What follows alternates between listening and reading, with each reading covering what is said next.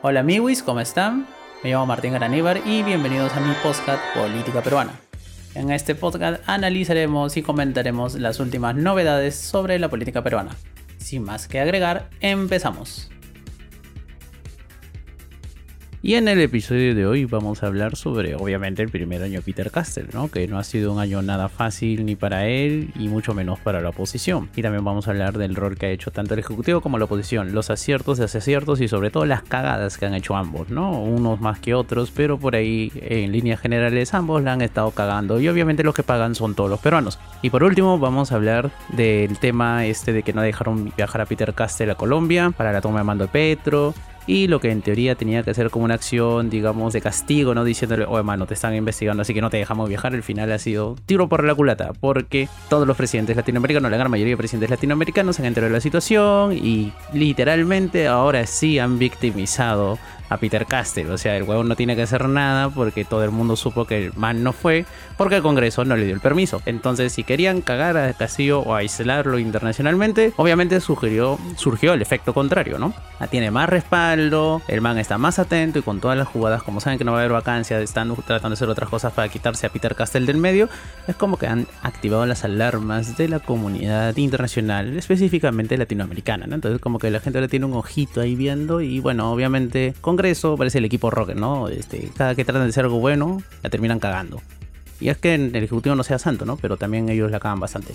Y bueno, sin más que agregar, empezamos. Y bueno, más que nada la crítica inicial va para ambos actores, ¿no? Gobierno y oposición en general, ¿no? O sea, este año ha sido un año literalmente muy intenso, pero en líneas generales o viendo ya los temas de fondo ha sido muy aburrido.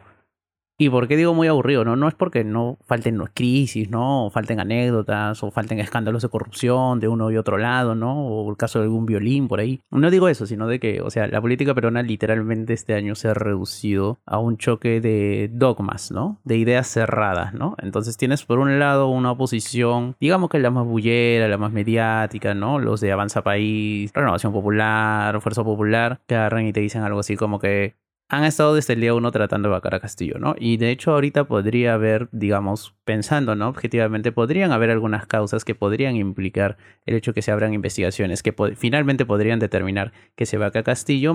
Si haces este tema de vacancias desde el día uno y has intentado dos veces vacar a Castillo, como que la gente ya no te toma en consideración, ¿no? Aparte otro tema también, porque voy a empezar primero con la oposición, de ahí me voy al gobierno porque estos tienen para rato, o sea, en cagadas, ¿no? En criticar sus cagadas.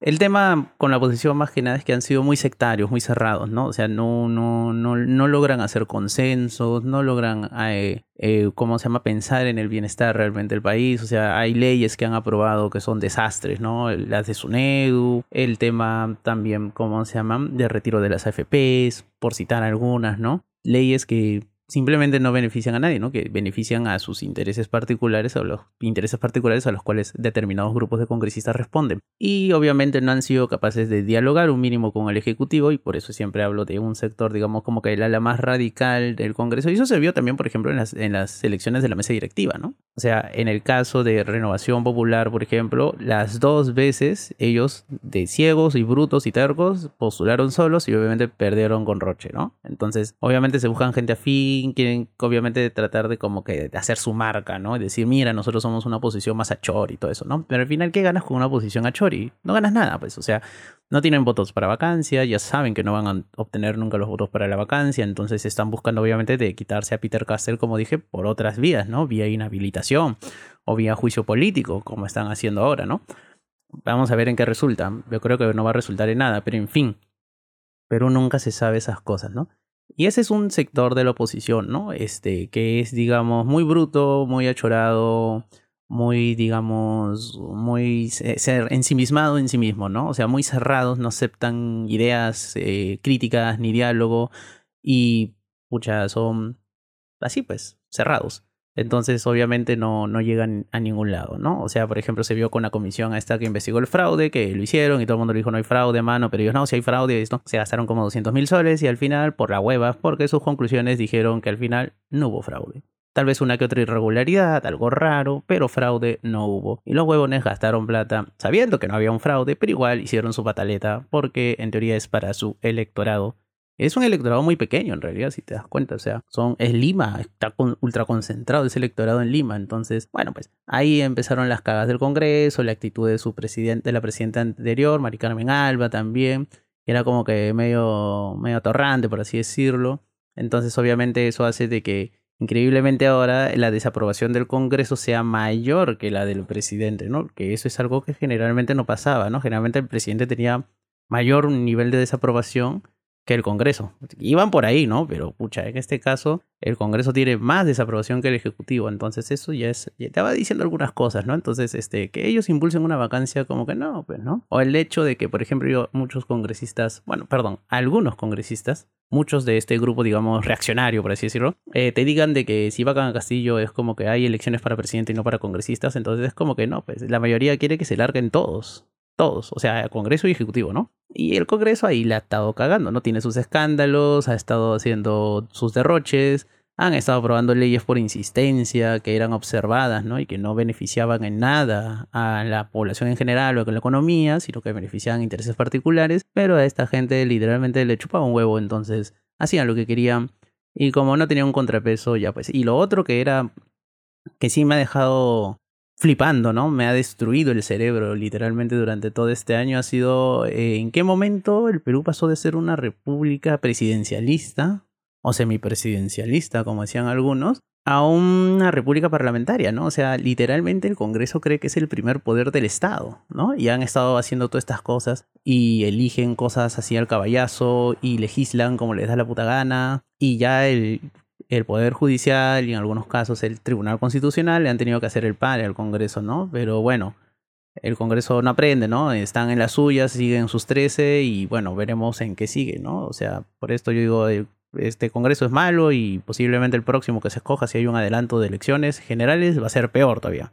Porque la ley electoral está hecha para que escojamos malos congresistas, ¿no? Para que la oferta sea mala, entonces va a ser malo, ¿no? Entonces, por ahí, por ahí va la cosa, ¿no? Bueno, ahora vamos al ejecutivo, ¿no? Porque este año Peter Castell es, eh, ha sido un man increíble, o sea, increíble no en que haga bien las cosas, sino en cómo tiene una capacidad innata, creo, para poder cagarla tanto, ¿no? O sea, está bien, amigos, ustedes saben, yo soy, yo soy de izquierdas, pero, o sea, no puedes negar lo evidente, ¿no? El man le ha estado cagando un montón un montón desde el arranque, ¿no? O sea, ese gabinete medio achor y el gabinete incompleto, que dice que quiere ancha base con el gabinete, pero al final simplemente busca a cualquiera de su círculo más o menos cercano, cercanos a Perú Libre o más o menos cercanos a su círculo de, de, amigos o dirigentes sindicales que ha tenido él a lo largo de su carrera. Y por ejemplo el caso más rochoso es Juan Silva, pues el del Ministerio de Transporte y Comunicaciones, porque Bejar, tú puedes decir, sí, te veo rojo, toda esa vaina, pero bueno, ya el tío tiene sus cosas y fue guerrillero en los 60, ¿no? Que fue algo muy distinto al fenómeno subversivo de los 80, ¿no? Que ya era otro lote y eran mucho más radicalizados que estos manes,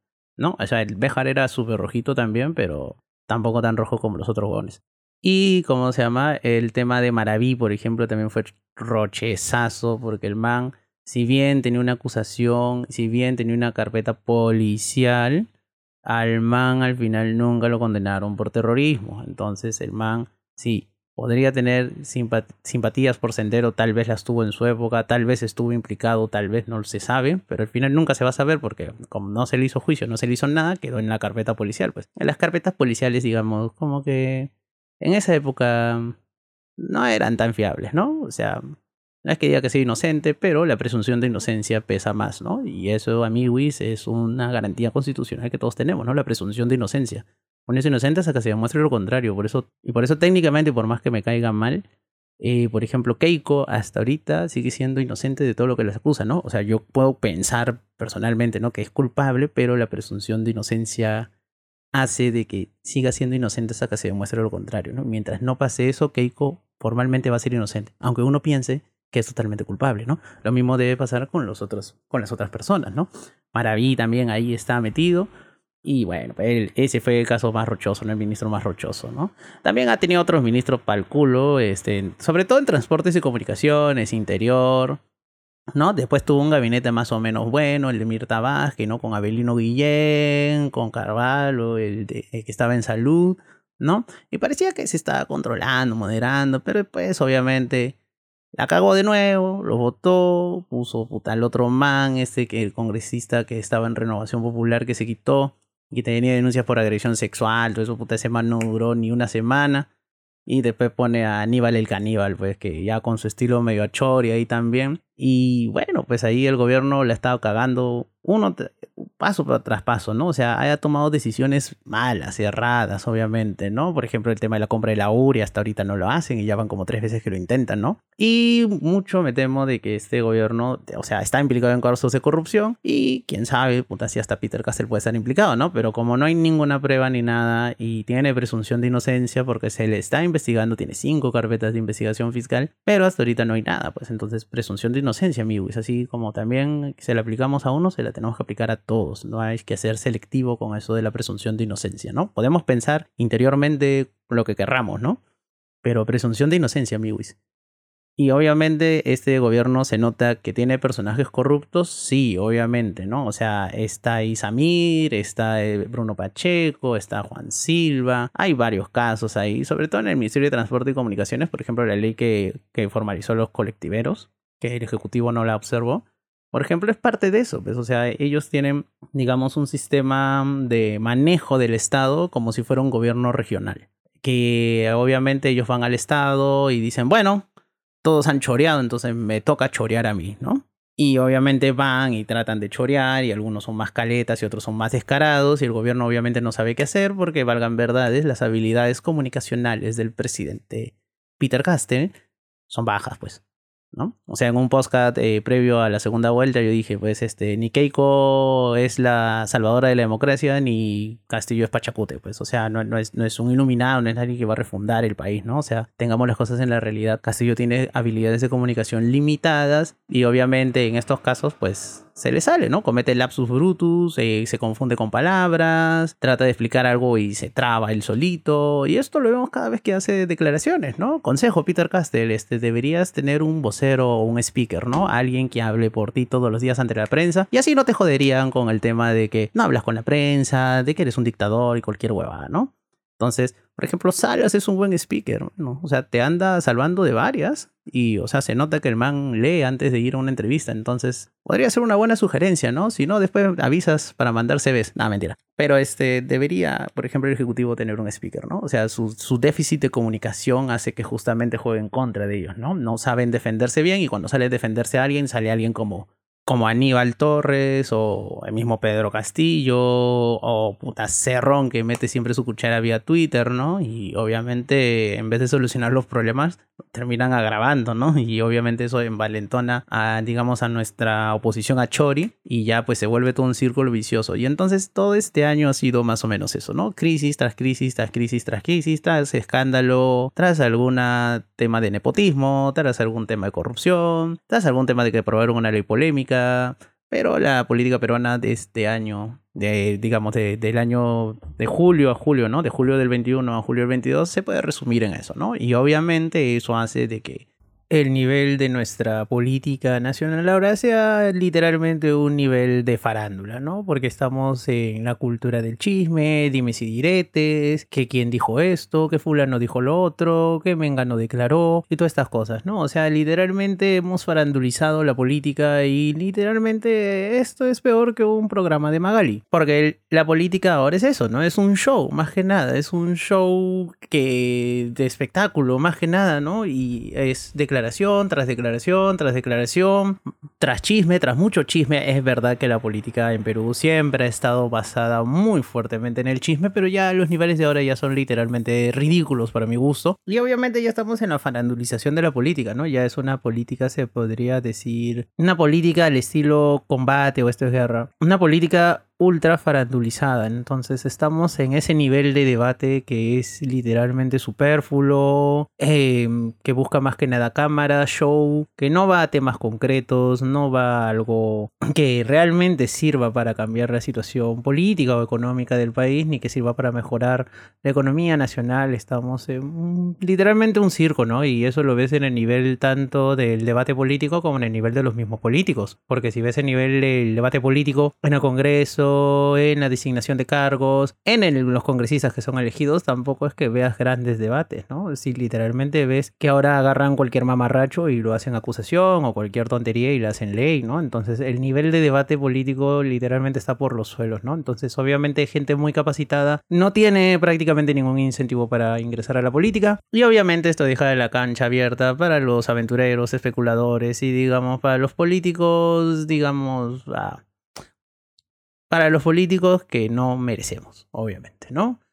Porque esto es mm, literalmente la degradación de la política a un nivel que no había visto en mucho tiempo y esto que ya hace mucho tiempo que la política está degradada, ya no hay tantos niveles como antes, ¿no? Eh, de, de, debate alturado, del debate ideológico. Ahorita en ideología no hay prácticamente ningún debate, ¿no? Es conservadurismo de izquierda prácticamente versus conservadurismo de derecha. El mantra de que unos dicen todo se va a solucionar cuando se vaya a Castillo y el mantra del otro lado es todo se va a solucionar con una nueva constitución. Entonces al final nada se soluciona ni con lo uno ni con lo otro se necesitan reformas más amplias, se necesitan consensos más amplios y eso no hay. Y obviamente eso hace de que la economía siga manejándose más o menos en piloto automático, o sea, los indicadores macro van bien todavía. Y bueno, la economía se sigue recuperando de a pocos, pero igual también hay factores externos que nadie ha podido controlar, como la guerra ucrania y esas. Y obviamente eso empuja la inflación, el tema de la moneda, el tema de que hay ciertas limitaciones en la cadena de suministros global y de que obviamente el tema de importaciones, por ejemplo, de fertilizantes, esté complicado, pues, porque la uria, por si no lo saben, casi el 60% de la uria se produce entre Rusia y Ucrania, pues los dos manes están en guerra, entonces es como que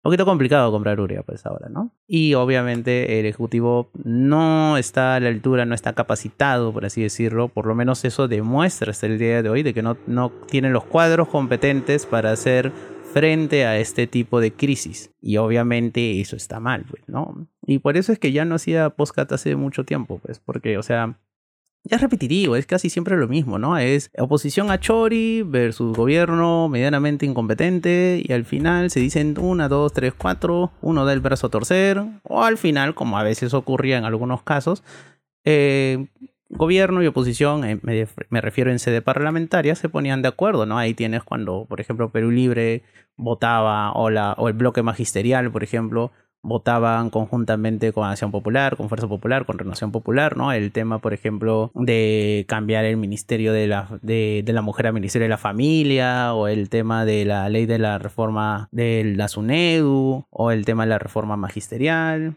o el tema de retiro de las AFPs, ¿no? Entonces, obviamente esas leyes populistas se podrían decir responden a ciertos intereses y ahí esos intereses están, digamos, más o menos alineados, ¿no? En Perú, por desgracia, hay esta corriente, digamos, bastante conservadora que está en ambos aspectos, ¿no? Se puede decir entre la derecha y la izquierda, son aspectos bastante, una sociedad bastante conservadora la peruana y están que hacen esto, ¿no? La ley de defensa del, del niño por nacer, ¿no?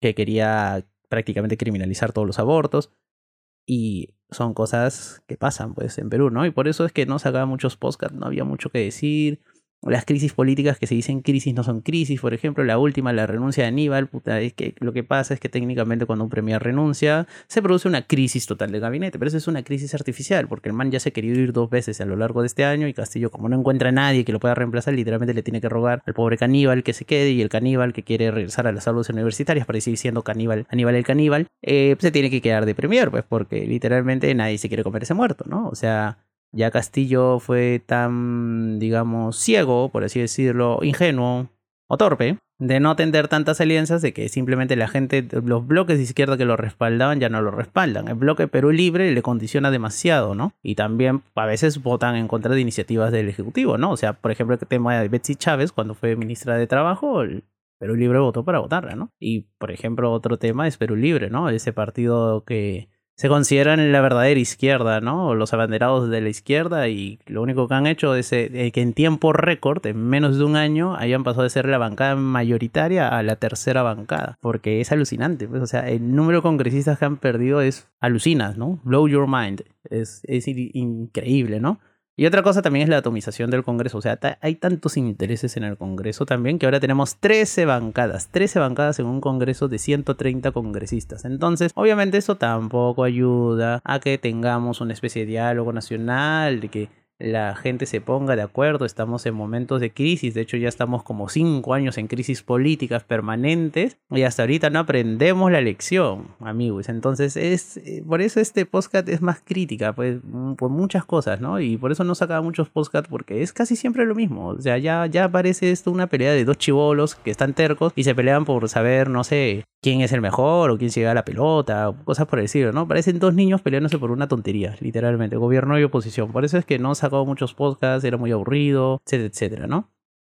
Y obviamente las perspectivas a futuro es que son malas, obviamente, ¿no? Son pésimas. Y más bien vamos a ver si Peter Castell llega de segundo año, ¿no? Porque, o sea, se están equilibrando literalmente muchos malabarismos jurídicos, por así decirlo, para tratar de de sacar a Pedro Castillo de la presidencia, ¿no? O sea, como ya se han dado cuenta que la vacancia no la, no la, no la consiguen, y como ya se han dado cuenta que no pueden bajar de 87 a 77 el número legal de congresistas para vacar a Castillo, porque hay una sentencia del Tribunal Constitucional que te dice que tienen que ser dos tercios del número legal de congresistas, es como que lo van a buscar por otro, por otro lado, ¿no? La, inhabilitación, ¿no? La suspensión del cargo, o sea, tú ves ahora Docs equilibrando cosas, haciéndose unas interpretaciones auténticas alucinantes, entonces tú ves y dices, wow, ¿qué ha pasado acá, no? Pero ya, obviamente, en Lima, Peter Castell, su apoyo es casi nulo, literalmente casi nulo, ¿no? O sea, si tú ves las encuestas, su apoyo es prácticamente inexistente en Lima. Pero lo curioso es que en provincia todavía mantiene algo, todavía, todavía,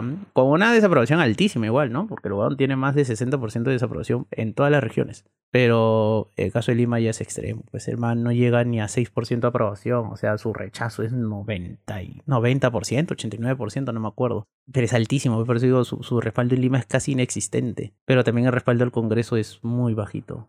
Entonces ahí debemos aprender a jugarla, ¿no? Y aparte tenemos que reflexionar, o sea, ¿qué, hemos aprendido, por ejemplo, de, de la crisis de 2020, ¿no? O sea, de, cuando vacaron a Vizcarra y pasó todo esto. Y antes de Vizcarra que tuvieron, eh, ¿cómo se llama? Elecciones de Congreso, ¿no? O sea, cerraron el Congreso, hubo elecciones, el que se vayan todos no funcionó en ese momento, cerraron solamente el Congreso, escogimos peores cagadas de las que habían antes, esas peores cagadas vacaron a Vizcarra, pasó lo que pasó, y después tuvimos a Sagasti, que ya por lo menos no la terminó cagando tanto. ¿no? Porque no es que tenga un gran mérito, pero en estos tiempos de crisis políticas el no cagarla ya es bastante, ¿no? Entonces ese es el gran mérito de Sagasti, por ejemplo. Y ahí va, ¿no? O sea, veremos qué pasa, ¿no? Perspectivas negativas, obviamente, ¿no? Soy muy pesimista en este ámbito, por lo menos en la política, ¿no?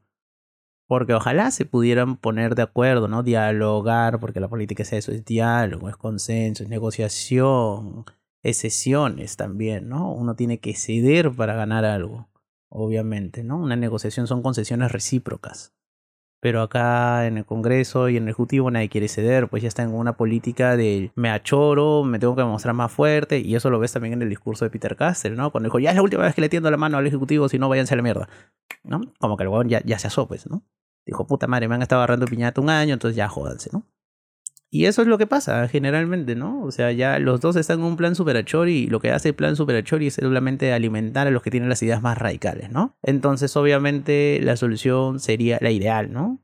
Sería que primero haya una reforma política para hacer tener mejores elecciones y mejores candidatos para el tema de las organizaciones políticas, ¿no? Que haya una mejor oferta, pero eso es pedirle peras al horno porque obviamente el Congreso legisló más bien en contra de, de ciertas reformas políticas, ¿no? Que ya se estaban implementando de a pocos. Porque obviamente no les conviene porque ellos son, la mayoría son gran, gran partidos de improvisados, ¿no? Y obviamente pedirle a este Congreso que haga reformas es pedirle peras al horno, pues, o sea, es pedir un imposible, ¿no? Es como pedir que al Ejecutivo nombre buenos ministros, por así decirlo, ¿no?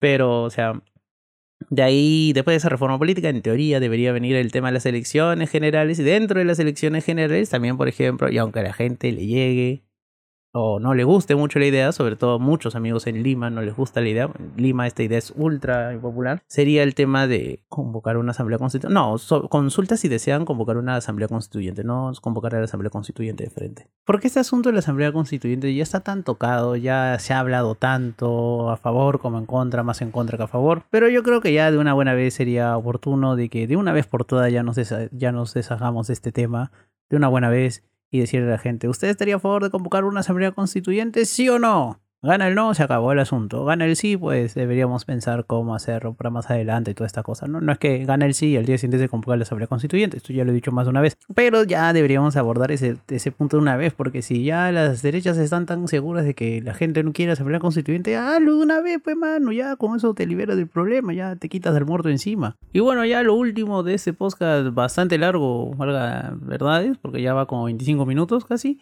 es este el tema de Peter Castell y su frustrado viaje a Colombia. O sea, si la intención era evitar que se fugue y que responda ¿no? a la crisis y a las investigaciones y a debilitarlo internacionalmente, pues no pasó ni lo uno ni lo otro, ¿no? Porque la investigación sigue, él ha declarado, o sea, guardó silencio, fue a declarar y no dijo nada. O sea, la investigación sigue. Y por último, si se pretendía como que aislarlo internacionalmente, pues no salió bien, ¿no? Porque el mismo Petro, eh, después la presidenta de Honduras, el presidente de Argentina, el presidente de Bolivia y varios presidentes así latinoamericanos, el presidente de Chile, el, eh, México también emitió un comunicado. Eh, Cuba, sí, varios países emitieron comunicados en los que lamentaban, ¿no? Y decía, lamentamos la ausencia de Pedro Castillo, sabemos que no es tu culpa, que el Congreso de, M no te dejó ir, así que Viña, hermano, estamos acá apoyándote, ¿no? Y justamente él utilizando todo este factor diciendo, oiga, hermanos, no es que yo no quiera ir, pero a mí no me dejan, ¿no? Porque yo respeto la ley,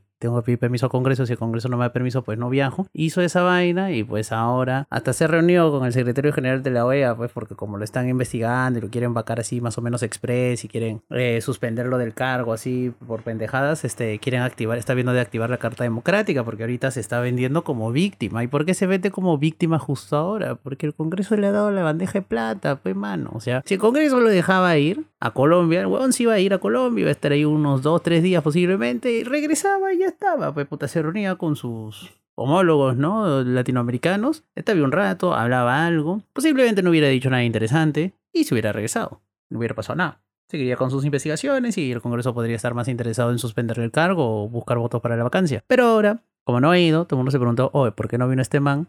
El man no vino porque el Congreso no le dejó, entonces todo el mundo, ay, mira, pobrecito, cómo lo están jodiendo, ¿no? La oposición malditos, así, pobre presidente. Eso es lo que ha logrado el Congreso. Por eso siempre digo que Peter Castell está sobreviviendo porque literalmente tiene un Congreso que es tan, pero tan bestia que lo único que hace es darle un balón de oxígeno siempre a Peter Castell, ¿no?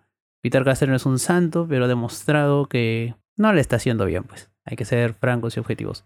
Y bueno amigos, eso es todo por hoy. Sorry de nuevo por el podcast que ha sido súper largo, pero bueno, ya tenía varios meses de ausencia y había que comentar varias cosas, ¿no? Y también si se dan cuenta es como una especie de catarsis esta vaina, ¿no? De, de estar comentando la política peruana. Y bueno, esperemos que no haya más crisis, que no hayan vacancias, que no hayan destituciones, ni caos, ni guerra civil, ni nada por el estilo. Y nada, ¿no? Después voy a hacer un podcast sobre la DBA peruana, ¿no? Este, porque he estado investigándolos un montón en Twitter, he metido varios spaces de ellos en Twitter. Y también vamos a tener un podcast sobre la IBA, ¿no? La izquierda bruta y achorada, porque así como hay derechistas así que se pasan de la raya, también hay gente dentro de las izquierdas que se pasa de la raya. Entonces ambos van a merecer un podcast comparándolos, sus similitudes y diferencias, ¿no? Y pues nada, espero que les haya gustado el podcast y nos vemos en una oportunidad que va a ser en breve. Ya no vamos a tener que esperar tantos meses para tener otro podcast. Y nada, ahí nos vemos, cuídense, bye bye.